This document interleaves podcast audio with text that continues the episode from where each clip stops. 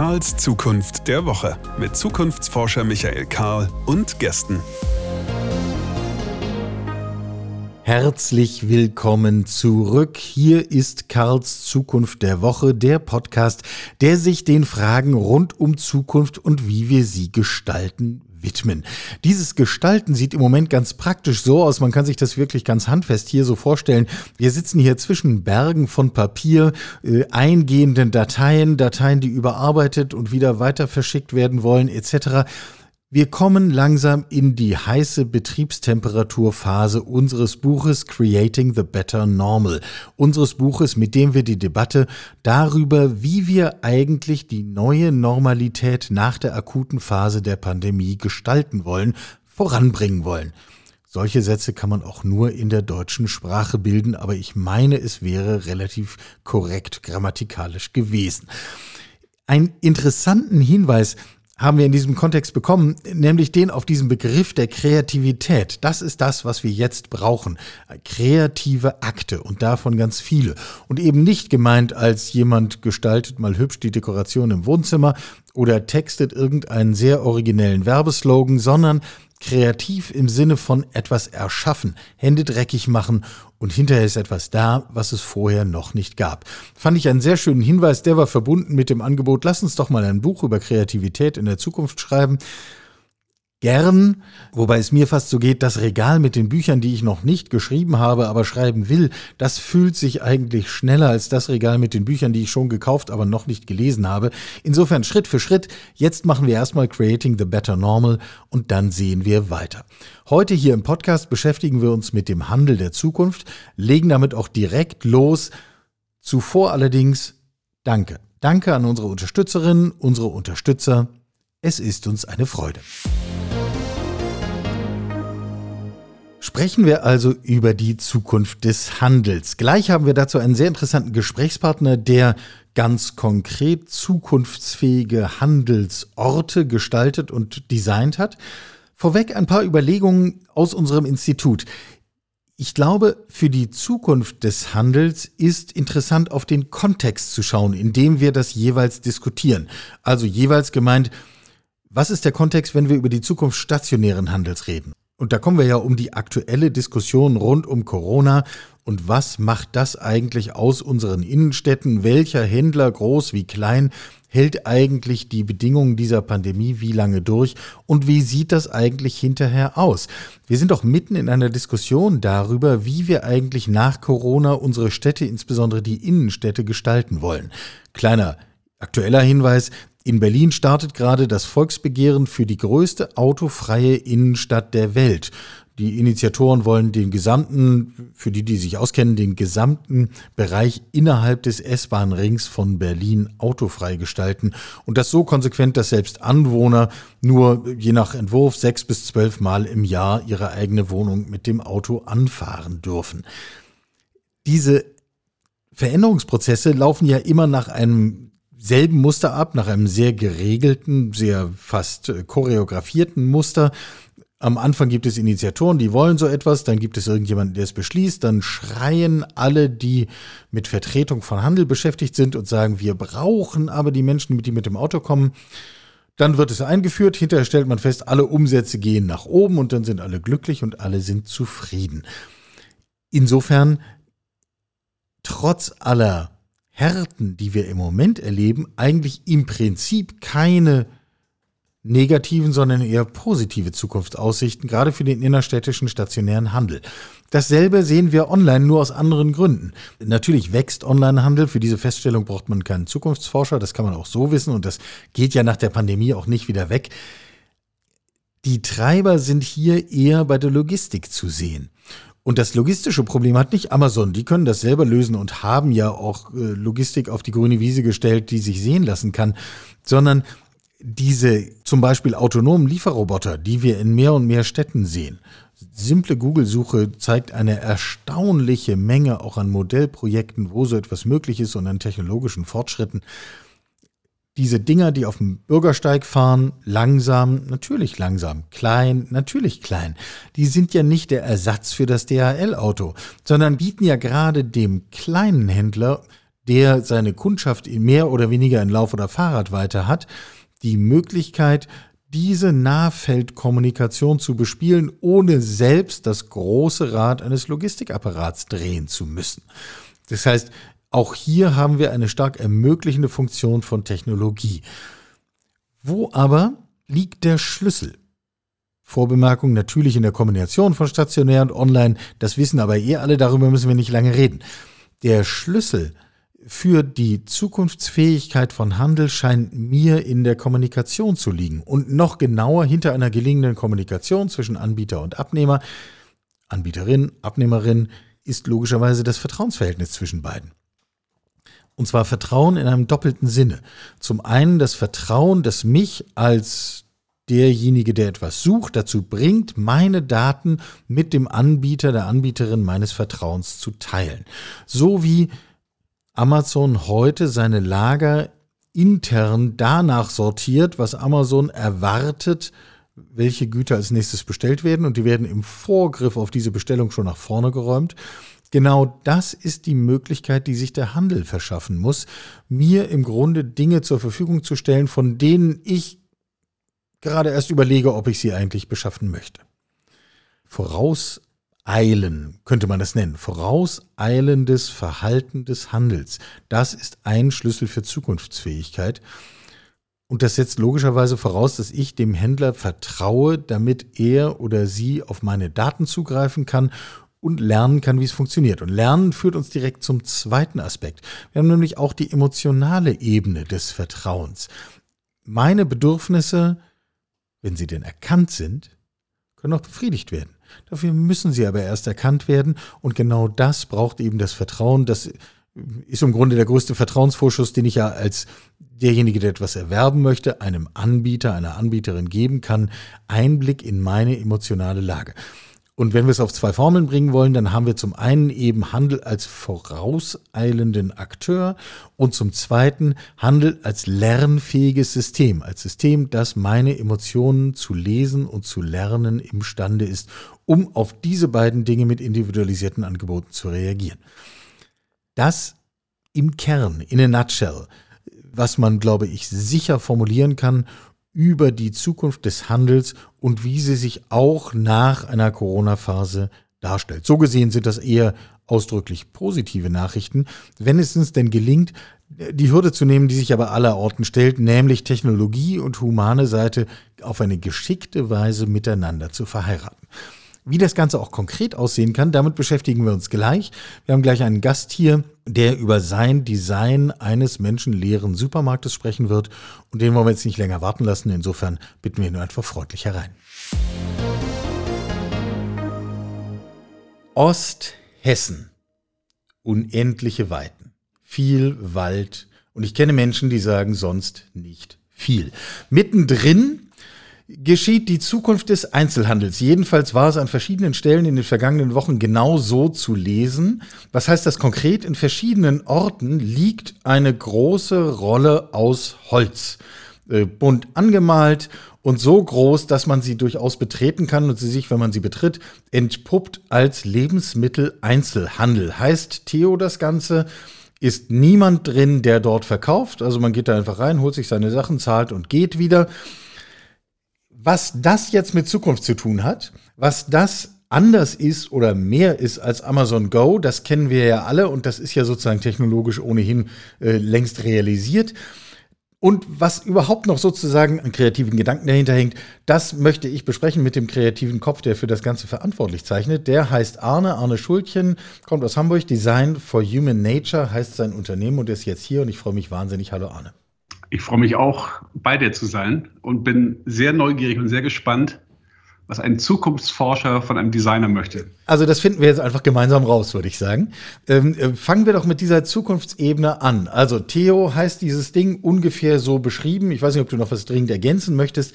Äh, äh schilder doch mal aus deiner Sicht, was ist jetzt daran wirklich zukunftsweisend?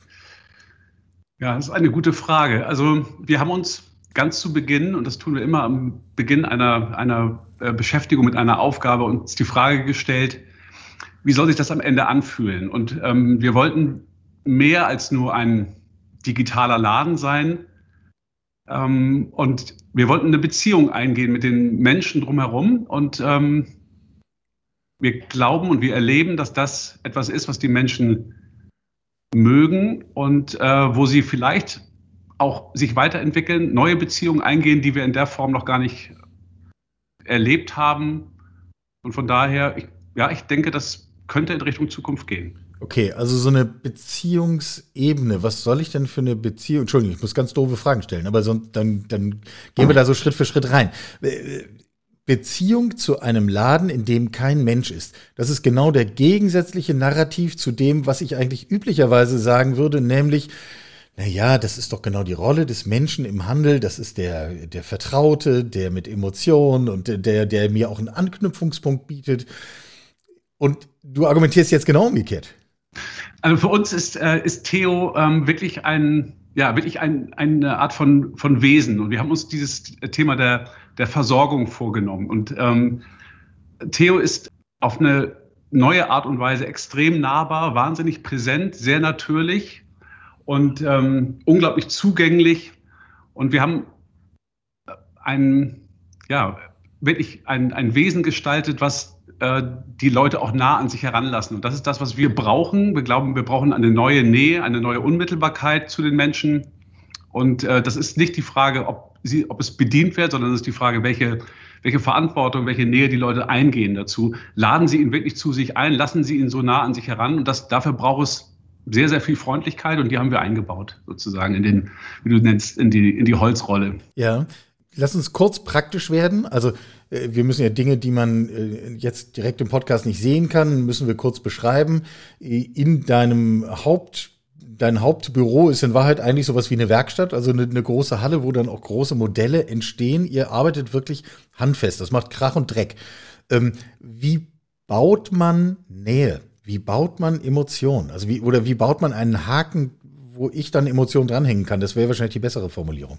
Genau, also erstmal ist es wichtig, also Theo ist ja ein Kleinflächenformat, also 50 Quadratmeter. Das muss man schon mal erstmal wissen. Also ja. ein, ein, sehr, ein sehr kleiner Laden. Dann, ist, dann steht er in urbanen Zwischenräumen, also frei im Raum, wird sozusagen von allen Seiten äh, beobachtbar. Man sieht ihn auch von oben, deswegen hat er auch ein grünes Dach und sozusagen strebt äh, sozusagen der Natur entgegen.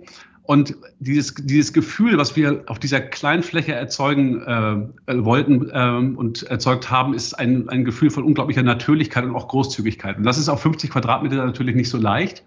Und das haben wir erforscht und uns dem angenähert, indem wir den, ja, den Theorierecht um uns herum gebaut haben. Dafür haben wir unsere große Halle und da fangen wir an, wirklich in Pappe zu schneiden und äh, erstmal auch über Projektionen zu schauen, was ist so das menschliche Maß, wenn man sozusagen Reichweiten und Zwischenräume und Höhen äh, sozusagen erfühlt und regelrecht ertanzt. Und dann sind wir Stück für Stück immer weiter in eine Beziehung zu dem Körper gekommen, haben ihn eins zu eins aufgebaut, bis er sich sozusagen einmal komplett durch die ganze Halle gestreckt hat und wir in ihm erleben konnten, was wir später, ja, später den Leuten präsentieren wollten. Welche Rolle spielt die, technologische Seite äh, dabei? Also hätte man dasselbe Ding auch mit ganz klassischem äh, Einzelhandelskaufleuten drin bauen können? Oder ist das schon entscheidend? Ja, also zu dem, also das, zu dem Konzept gehört, dass er ja 24 Stunden, sieben Tage die Woche geöffnet ist. Ähm, und dadurch, dass er eigentlich äh, streng genommen rechtlich ein begehbarer Automat ist, ist das eben halt auch möglich äh, in dem Rahmen der Gesetze. Und deswegen, äh, auch deswegen ist er natürlich auch digital ausgestattet und kommt sozusagen ohne Leute aus, wobei man das so nicht sagen kann. Natürlich, er wird genauso betreut und gepflegt und beliefert wie jeder andere Laden halt auch. Ähm, und ja, umsorgt regelrecht und umkümmert. Irgendjemand wird da mal durchwischen müssen und irgendjemand muss neues Zeug in die Regale stellen und, und all solche Dinge, nicht?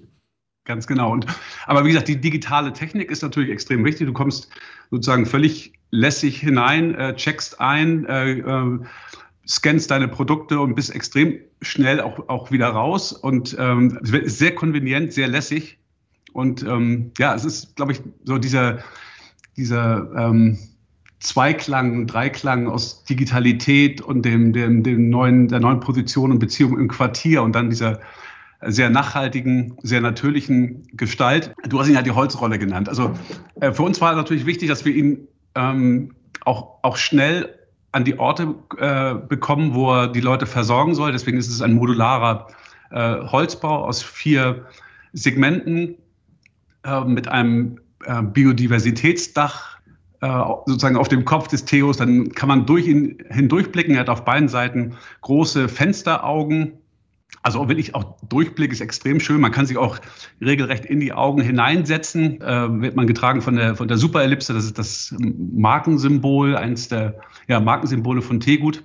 Also insgesamt wirkt er extrem freundlich und, ähm, und das ist das Spannende. Die Leute wollen regelrecht Verantwortung für ihn übernehmen. Und das tun sie, indem sie ihn erstmal natürlich nicht bestehlen. Das ist die eine Sache, weil mhm. auch das ist natürlich möglich, obwohl alles natürlich sensorisch überwacht ist.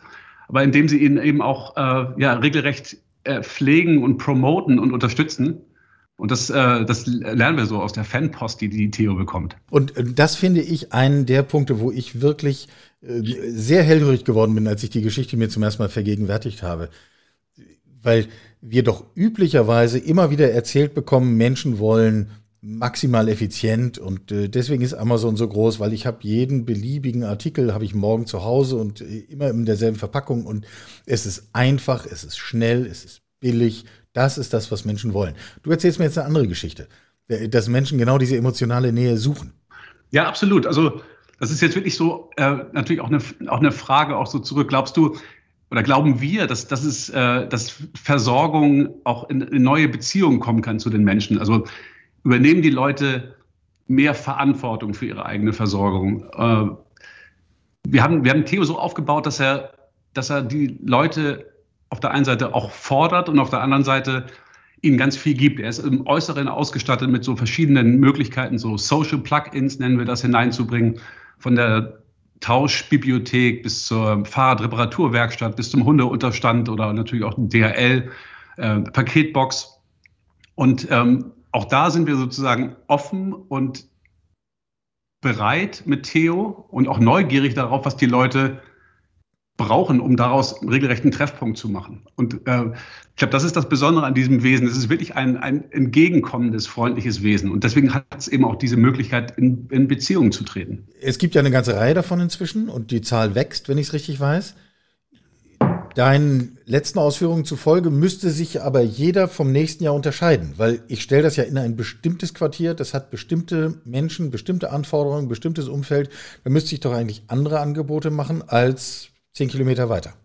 Ja, also das ist auch, ähm, auch äh, Teil des Konzeptes von, von Theo, dass sich Theo anpassen kann, das Sortiment sich in, in gewissen Teilen auch verändert. Als Beispiel jetzt vor einem, äh, vor einem Klinikum oder auf einem äh, Unicampus wird es ganz sicher noch andere Produkte haben. Da ist Theo auch sehr selber sehr, sehr offen äh, für die Wünsche. Und das Besondere ist eben, man, Theo tritt bereits jetzt ganz so früher und so, äh, ja, so früher jetzt schon da ist, ist er, hat er jetzt schon so viel Vertrauen gewonnen, dass die Leute regelrecht mit ihm ja, kommunizieren, ihn anfordern, ihn einladen, mit ihm ja, sich regelrecht austauschen. Und das ist extrem spannend. Und ich glaube, das gelingt eben, weil es, weil es nicht sozusagen als purer Lieferant, ne, ich gehe rein und wieder raus, sondern als ja, als ein Versorger mit, mit, mit einer Beziehungsfähigkeit auch, glaube ich, betrachtet wurde und von uns so gestaltet wurde. Lass uns das mal von Theo aus ein Stück abstrahieren. Wenn ich diesen Gedanken eine Stufe nach oben hebe, dann müsste man ja auf sowas kommen wie, vielleicht ist das ein Schlüssel, erfolgreiche, angenehme, lebenswerte, urbane Räume zu gestalten, zum Beispiel. Wäre für mich eine Ableitung. Funktioniert so urbaner Raum, Dinge, die miteinander kommunizieren?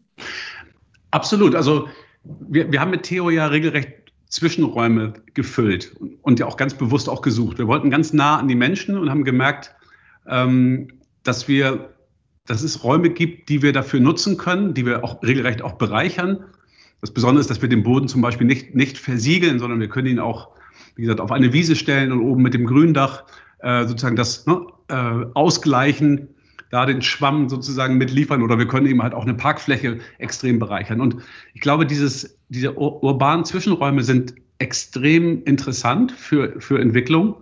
Und ähm, es gibt ja den berühmten äh, äh, Spruch von Jan Gehls, der Stadtplaner von unter anderem von Kopenhagen, das Leben zwischen den Häusern. Und ja, also ich glaube, da kann man eine ganze Menge von lernen. Vor allen Dingen, wenn man das halt mit den Menschen zusammen macht. Ich glaube, das ist das Entscheidende, dass äh, gute Stadtplanung halt mit den Menschen sich entwickelt, im Dialog und von den Menschen halt ja, regelrecht die Räume okkupiert werden, genutzt werden und gefüllt werden.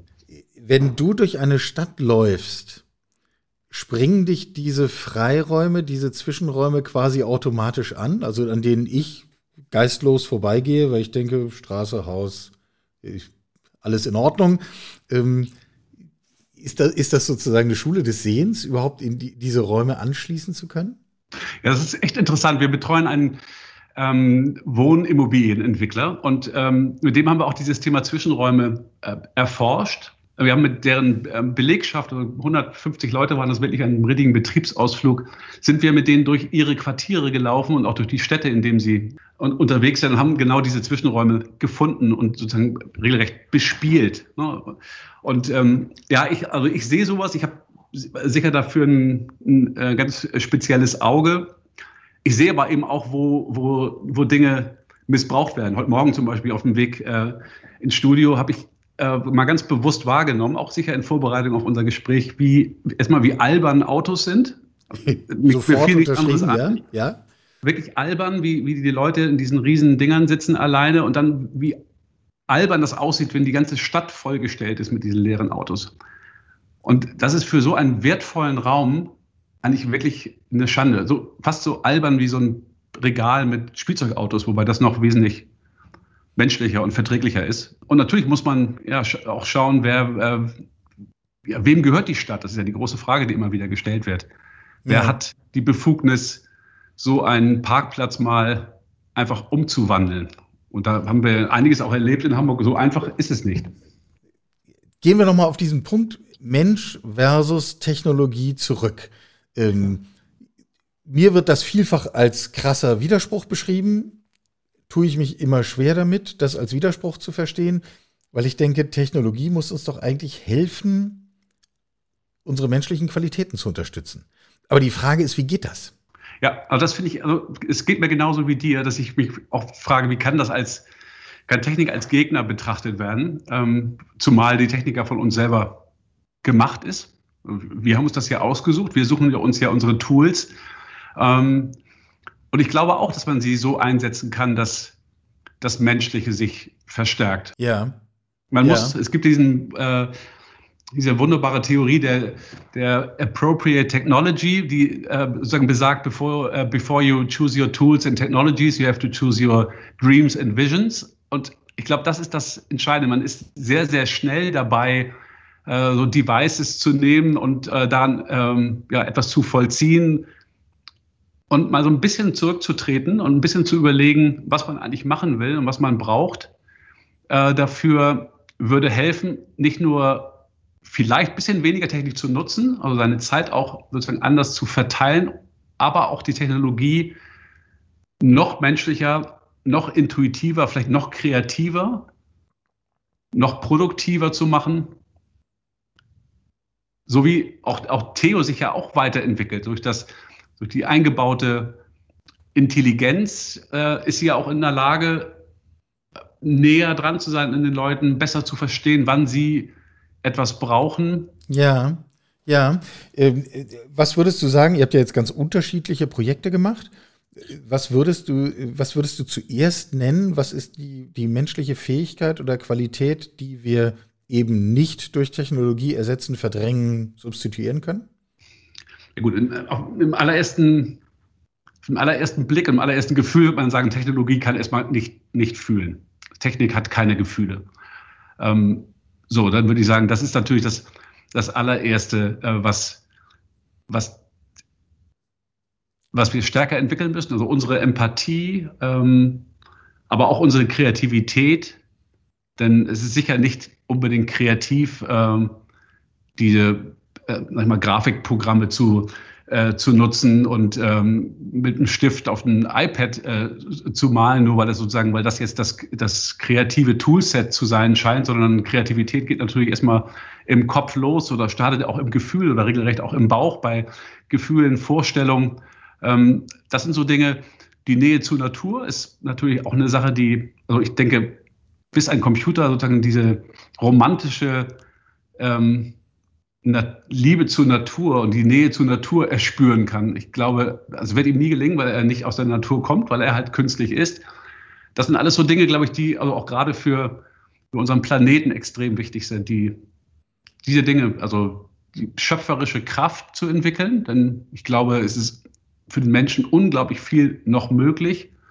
Und das in Verbindung zu bringen mit dem Mitgefühl, mit der Empathie für seine Mitmenschen und für, ja, für, sein, für den Planeten, für die Natur, die ihn umgibt, nicht nur umgibt, die ihn trägt, die, ohne die er gar nicht sein kann. Und wenn uns da die Technologie dabei unterstützt, vielleicht auch natürlich auch ein bisschen weniger ähm, Spuren zu hinterlassen, könnte man wirklich eben auch die Frage stellen, äh, ja, wie kann man die Fähigkeiten der Menschlichkeit nutzen, eben auch wirklich um weniger zu brauchen, weniger, weniger ja, Unterstützung, ja. mehr auf selbst. Kurze Übersetzung für diejenigen, die uns jetzt nur hören und nicht sehen. Während Arne alle diese tollen Sätze formuliert, sitzt er an der Elbe und guckt aufs Wasser, was einem, glaube ich, äh, sozusagen schon ein bisschen Zauber der Natur automatisch mitgibt. Ähm, sage ich, der ich in der Elbe aufgewachsen bin. Jetzt lass uns mal überlegen, wir meinen alles dieses ja eben nicht im platten Sinne irgendwie esoterisch oder ähnliches oder technologiefeindlich, sondern wir suchen ja einen Weg, sozusagen die menschliche Seite, technologische Seite irgendwie so miteinander zusammenzubringen, dass am Schluss das Humane profitiert. Absolut. Wie, wie geht das? Also, äh, das ist jetzt sozusagen quasi auch eine handwerkliche Frage an, die, an den Designer. Wie mache ich das? Also in, indem wir uns unserer Fähigkeiten bewusst werden. Ich glaube, das ist das Entscheidende, ja. indem wir, und das lernen wir auch gerade in unserem Schulprojekt, und das, auch das ist eine Sache, dass, dass wir auch ständig äh, lernen und uns immer wieder bewusst machen müssen und können, woher wir kommen und wohin wir gehen. Und wir lernen, dass die, die Kreativität der Kinder und Jugendlichen so immens groß ist und im Grunde genommen eigentlich gefeiert werden will und nicht die Bedienung und Benutzung von digitalen Technologien unterrichtet werden will, sondern genau das Gegenteil, zu schauen, äh, was, ja, wo, wo liegt das Besondere, sozusagen der Zauber äh, in, der, in der Menschlichkeit, in den menschlichen Fähigkeiten, in diesem Lebewesen, die Imag ja, ähm, Imaginationskraft, die Vorstellungskraft, ja. Und das, das zu unterstützen, und das ist so eine, ja, das ist wirklich ein, das ist wirklich ein Teamplay. Äh, wirklich ein, sozusagen so ein neuer Handshake, den man entwickeln muss. Und ich glaube, das beginnt mit, ja, mit dem Bewusstsein für, für, unsere, für unsere Fähigkeiten. Nimmst du wahr, dass wir auf dieser Strecke vorankommen? Also wächst unser Bewusstsein dafür, was eigentlich sozusagen Angesichts der technologischen Entwicklung wächst unser Bewusstsein für das, was uns eigentlich als Menschen ausmacht. Erste Teilfrage. Zweite Teilfrage. Werden wir besser darin, das zu gestalten? Machen wir da Fortschritte? Ja, das ist wirklich eine, es ist eine gute Frage. Also ich, ich würde mal davon ausgehen, dass, das, dass wir ja, also mein, ich hoffe nicht, dass wir, dass unser evolutionärer Trieb äh, in die äh, Abschaffung von uns selbst mündet. Deswegen, ich, ich glaube erstmal daran, dass alles, was wir selber vollziehen und was wir selber um uns herum gestalten, natürlich einen, einen Sinn ergibt, dass wir uns unser Leben erleichtern, dass wir uns von manchen ähm, banalen, auf Maschinenintelligenz übertragbaren Aufgaben befreien. Ähm, und trotzdem braucht es auf der anderen Seite natürlich eine Kraft, die, die das sozusagen das frei werdende Kapital des Menschen, sozusagen die Zeit, die jetzt äh, auch da ist, ähm, natürlich auch mit Sinn füllt. Und von daher glaube ich eher, dass wir auf der Seite mehr tun müssen, wobei ich eigentlich die große Hoffnung habe, dass wir, dass wir davon profitieren, was wir hier gerade erleben, auch in der Digitalisierung. Binden wir den Sack zu. Wir haben angefangen mit einer Betrachtung von, was ist eigentlich die Zukunft im Lebensmitteleinzelhandel. Und äh, das vielleicht nochmal als abschließenden Kommentar. Ähm, wahrscheinlich müssen wir egal ob wir jetzt Lebensmittel oder Tankstelle oder Schule oder was, was, was auch immer, wo immer wir Verantwortung haben, das immer als einen Mosaikstein begreifen, der in genau so eine Entwicklung so ein Stück uns weiterbringt. Ja, also ich glaube, dass was alles miteinander verbindet, ähm, ist, dass, ähm, dass es sich, wir formulieren das so, dass es sich lohnt, mit dem Menschen zu arbeiten. Zusammen, ähm, zusammen mit dem Menschen, wie Theo es macht, sich eben mit dem Quartier zu verbinden, sich eben als, als äh, Versorger in einer Beziehung, also in, in, einer Resonanz mit, den, mit dem Umfeld halt auch zu verstehen. Und schon äh, gelingt etwas, was eben einfach auch mehr Freude macht. Auch selbst wenn, wenn jetzt keiner direkt äh, die, ähm, die Kommentare da abnimmt, aber das dank digitaler Techniken äh, bekommt äh, Tegut halt Fanpost und diese Fanpost ist halt äh, rührend. Also im Grunde man fragt sich, äh, was, was würde die Person machen, wenn da jemand verkaufen würde? Die würde sich ja gar nicht mehr äh, retten, sozusagen vor Umarmung. Aber ist, der ist gar keiner und das ganze Unternehmen wird umarmt. Und äh, eine Dame schrieb, ähm, dass sie den Theo so toll findet und so großartig, dass sie auch manchmal drin bleibt und den Leuten oder draußen davor steht und den Leuten erklärt, wie man damit umgeht, wenn jemand noch ein bisschen ähm, äh, Muffen hat davor vor diesem digitalen Einchecken und äh, sie möchte unbedingt, dass er bleibt. Also, also wie jemand, den man nicht mehr, wie einen guten Gast, den man nicht mehr ja. gehen lassen möchte. Ja. Und das zeigt, dass es natürlich, das ist, und das sind natürlich die Dinge, die einem regelrecht das Herz erwärmen und indem man einfach auch spürt, ja, was, was die Menschen brauchen und welche Freude es auch auslösen kann. Und ich glaube, das ist eine, eine extrem schöne äh, Dimension von, von zukünftiger Wirtschaft, indem man ja, sich auch daran misst, sozusagen, wie, wie, viel, ja, wie viel Liebe erfährt man. Und dann die Frage, wie viel Profit man macht, äh, vielleicht auf die zweite Stelle bringt, obwohl das ist leicht gesagt. Das ist leicht gesagt. Äh, es ist vor allem dann leicht gesagt, wenn er trotzdem da ist. Dann ist das ja eine entspannte Angelegenheit. Also, äh, vom Liter Milch im Einzelhandel hin zur Liebe. Äh, was für ein Bogen. Ich danke dir, Arne. Herzlichen, herzlichen Dank. Bleib gesund. Alles Gute. Gerne. Soweit Arne Schultchen. Und wer sich diese Holzrolle, die man da in Osthessen bewundern kann, nochmal direkt auf Bildern anschauen will oder gar direkt vor Ort, der google nach Theo, T-E-O, so heißt dieses Ding und ist unter diesem Stichwort leicht zu finden und kann sich damit noch einmal vertrauter machen. Mir scheint im Rückblick besonders diese Verknüpfung zwischen der emotionalen Seite und der technologischen Seite die ist in gewisser Weise zukunftsweisend und insofern, ich finde es toll, wenn Leute so etwas realisieren, noch toller, wenn darin investiert wird und wir hier gemeinsam lernen, wie wir unsere Welt noch ein Stück angenehmer gestalten können. Soweit für heute, soweit Handel der Zukunft. Nächste Woche gibt es was Neues, das liegt aber noch in der Zukunft von hier aus gesprochen. Schön, dass ihr dabei seid. Bleibt gesund, wir hören uns nächste Woche. Sie hörten Karls Zukunft der Woche, ein Podcast aus dem Karl Institute for Human Future.